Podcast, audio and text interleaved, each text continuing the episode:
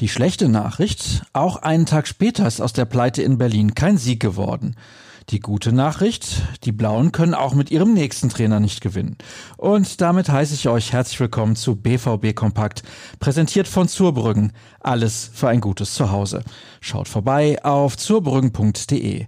Ich bin Sascha Staat und hoffe, der kleine Seitenhieb in Richtung Gelsenkirchen konnte eure Laune wenigstens ein kleines bisschen heben denn wahrscheinlich hilft aktuell nur eine ordentliche Portion Humor, um die extrem schwankenden Leistungen von Borussia Dortmund irgendwie zu ertragen.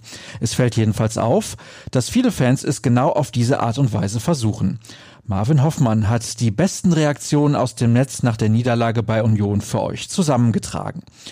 Die findet ihr genauso auf unserer Internetseite wie die Aussagen von Michael Zorg.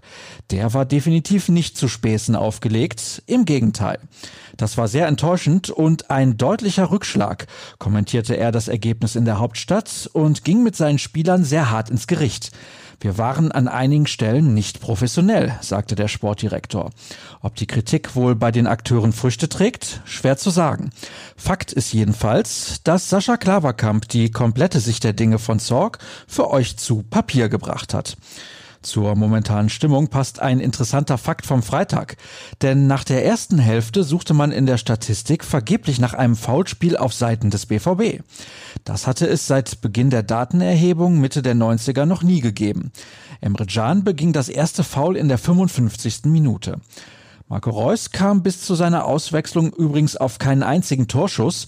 Jaden Sancho blieb bei vier Versuchen erneut ohne Treffer. Während die Profis also den nächsten Rückschlag zu verdauen hatten, konnte zumindest die zweite jubeln. Gegen den Wuppertaler SV gelang ein souveräner 3 zu 0 Erfolg. Mitte des ersten Durchgangs hatte Tigges mit seinem zwölften Saisontor die Maßen 11 in Führung gebracht. Erdschan traf dann in der 70. Minute zum vorentscheidenden 2 zu 0, ehe Knauf kurz vor Schluss den Endstand markierte. Für die Amateure bedeutet das bärenstarke 43 Punkte nach 18 Spielen, aber nur in Anführungsstrichen Platz 2, weil Rot-Weiß Essen ebenfalls als Sieger den Platz verließ. Es bleibt also bei sieben Zählern Rückstand auf den Tabellenführer. Was steht heute auf dem Programm? In Hinblick auf die Begegnung bei Eintracht Braunschweig in der zweiten Runde des DFB-Pokals am Dienstag wartet auf die Profis die nächste Trainingseinheit, wie erwartet nicht im Beisein der Medien. Der Verein kündigte bereits an, dass die Journalisten erst im kommenden Jahr wieder in Brakel vorbeischauen dürfen. Die freie Zeit nutzen wir dementsprechend für den ein oder anderen Artikel, wie das zum Beispiel der Krampe getan hat. Die Mannschaft schleppt eine eklatante Form- und Führungsschwäche der erfahrensten Spieler mit in die kurze Bundesligapause. Die Probleme sind gewaltig. Es droht der Sturz ins Niemandsland.